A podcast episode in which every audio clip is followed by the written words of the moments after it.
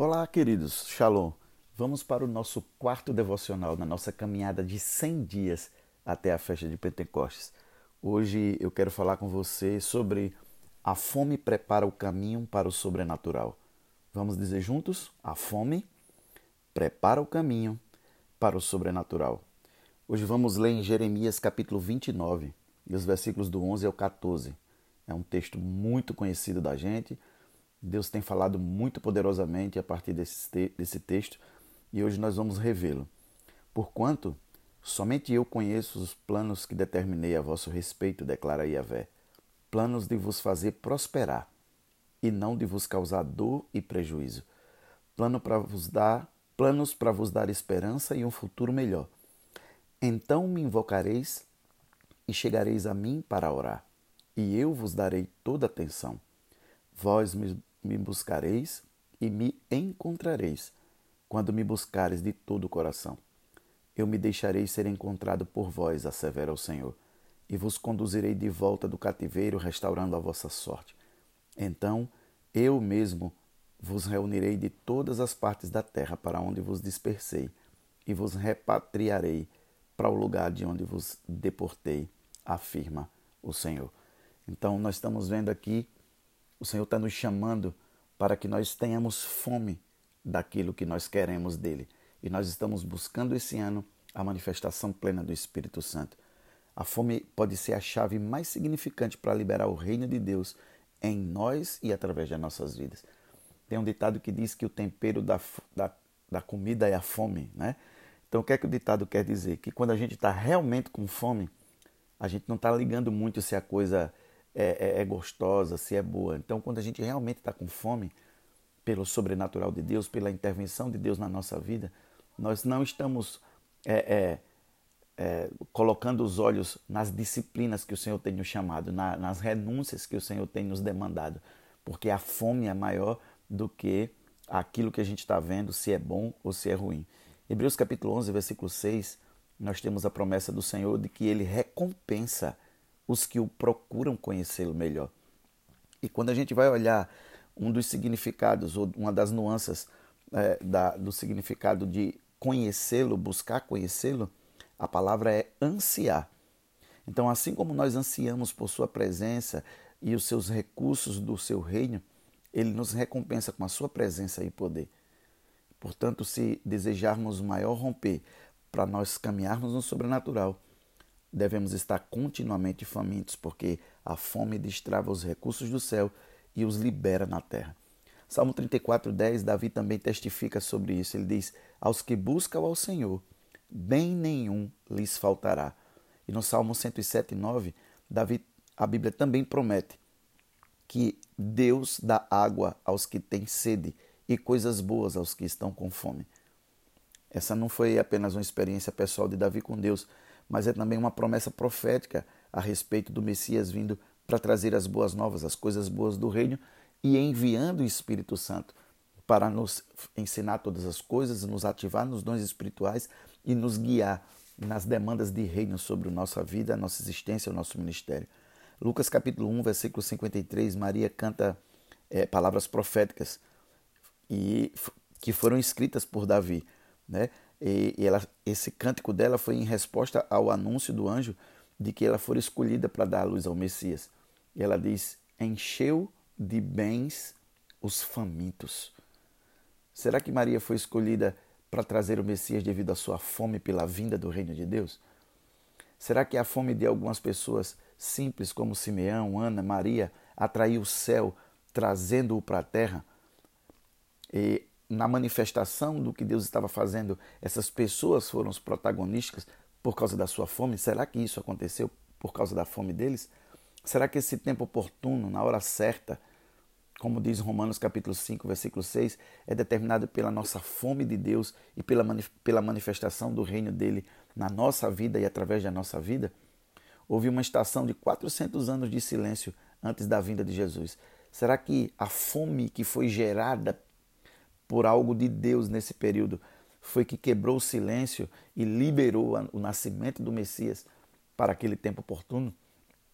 Maria destravou os céus no casamento de, Caná da Galiléia quando ela pediu para Jesus providenciar vinho para a festa de casamento. A fome de Maria era incessante.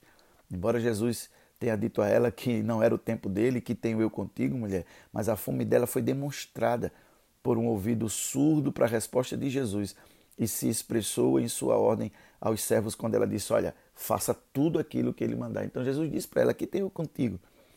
Ainda não é a minha hora, mas ela tinha tanta fome que ela ignorou aquilo, olhou para os servos e disse para eles: Olha, façam tudo o que ele vos disser.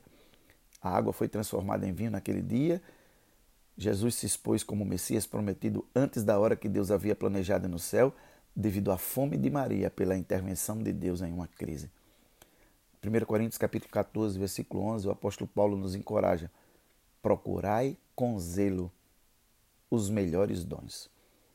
Então, Davi fala sobre isso, testifica sobre isso no Salmo 21, 2. Satisfizeste-lhe o desejo do coração. Quando nós ansiamos pela presença de Deus, somos em retorno recompensados com todas as coisas boas do seu reino. Está no coração do Pai, nos dá todo o dom perfeito, toda a boa dádiva, seja provisão, encorajamento, conforto, sabedoria, sinais, maravilhas, curas, milagres, intervenção sobrenatural. Mas é a nossa fome que atrai as coisas boas que queremos de Deus e do seu reino. Quantos estão comigo? É isso que nós precisamos entender. Também vimos em Mateus capítulo 15, os versículos do 29 ao 38, Jesus ministrava a uma multidão por longo período. E aí os discípulos sugeriram que ele mandasse a multidão embora porque elas estavam famintas e não havia comida suficiente. E aí, em vez de mandá-los embora, Jesus alimenta aquele povo. Jesus não deu as costas às pessoas famintas quando andou na terra. E ele não vira as costas àqueles que têm fome pelo seu reino agora. Quando entende os nossos desejos, quando Deus, perdão, quando Deus atende os nossos desejos, ele é motivado pela nossa fome e pela nossa sede. João 3, João 6,35, Jesus proclama: Eu sou o pão da vida. O que vem a mim jamais terá fome e o que crê em mim jamais terá sede. Veja que ele não diz que não ficaremos com fome de novo mas que não continuaremos famintos, porque Ele vai nos atender. Em outras palavras, essa fome e sede serão satisfeitas, mas nunca deixaremos de ter falta dela. Entende? Porque a palavra diz: conheçamos e prossigamos em conhecer o Senhor. Também Mateus capítulo 5, versículo 6, Jesus promete bem-aventurados os que têm fome e sede de justiça, porque serão fartos. Então, a todo momento nós encontramos exemplos de fome, de sede e de busca pelo reino de Deus, trazendo como resultado pessoas sendo cheias e satisfeitas. Então Deus quer fazer isso comigo, Deus quer fazer isso com você, Deus vai fazer isso no Cultura do Reino e nós estamos nessa caminhada gerando essa atmosfera para na festa de Pentecostes nós termos uma grande surpresa do Senhor. O cego Bartimeu estava faminto por Deus, ele estava desesperado que Jesus o curasse. Nós vemos no, no, na questão de Bartimeu que ele tinha informação sobre Jesus.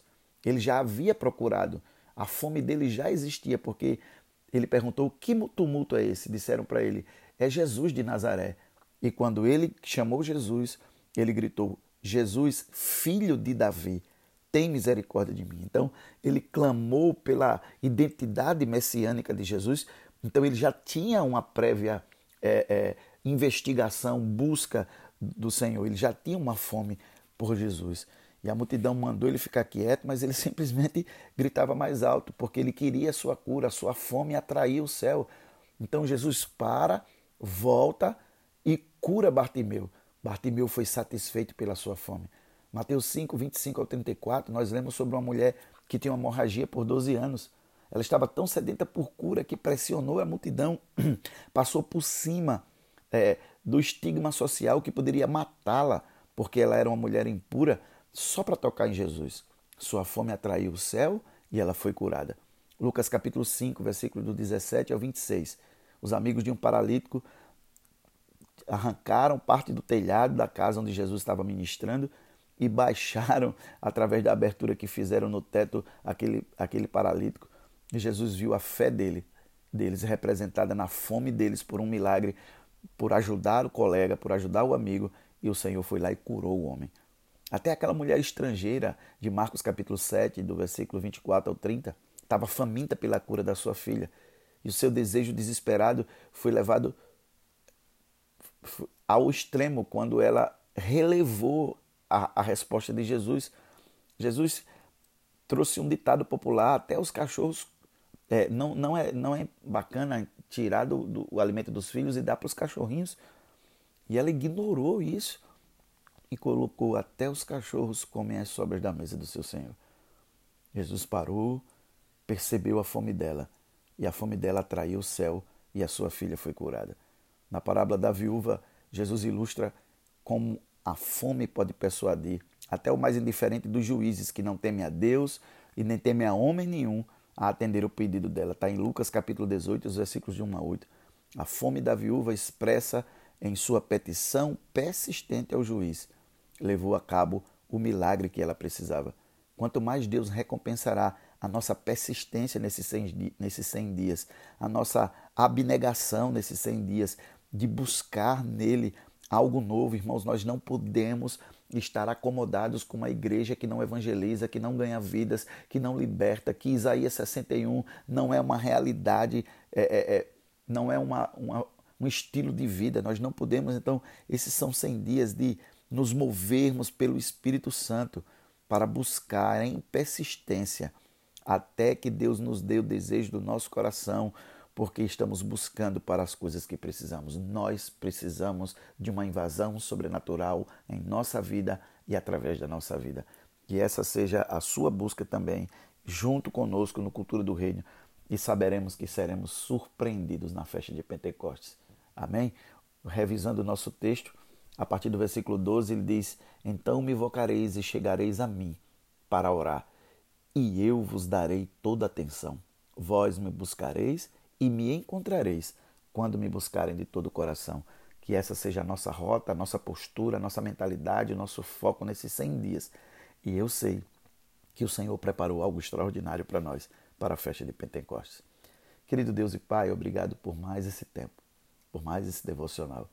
Quero abençoar os teus filhos, declarar sobre a cultura do reino a fome pelo sobrenatural de Deus, a fome pela vida cristã normal, porque o que nós estamos vivendo não é uma vida cristã normal. Então declaro fome sobre esta casa, Senhor, da vida cristã normal. A vida cristã normal era aquela que era vivida pela igreja do primeiro século, que não tinha nem Bíblia, mas tinha se movia na direção do Espírito Santo e em 200 anos o mundo todo conhecido tinha sido alcançado pelas boas novas do reino de Deus. Que assim seja na nossa vida, que assim seja no cultura do reino, que assim seja na tua igreja. Nós te amamos. Obrigado, porque sabemos que o Senhor fará infinitamente mais do que aquilo que pedimos e pensamos, no maravilhoso nome de Jesus que opera na nossa vida. Obrigado por esse tempo, Pai, em nome de Jesus. Amém, queridos? Beijo no coração, viu? Vamos lá.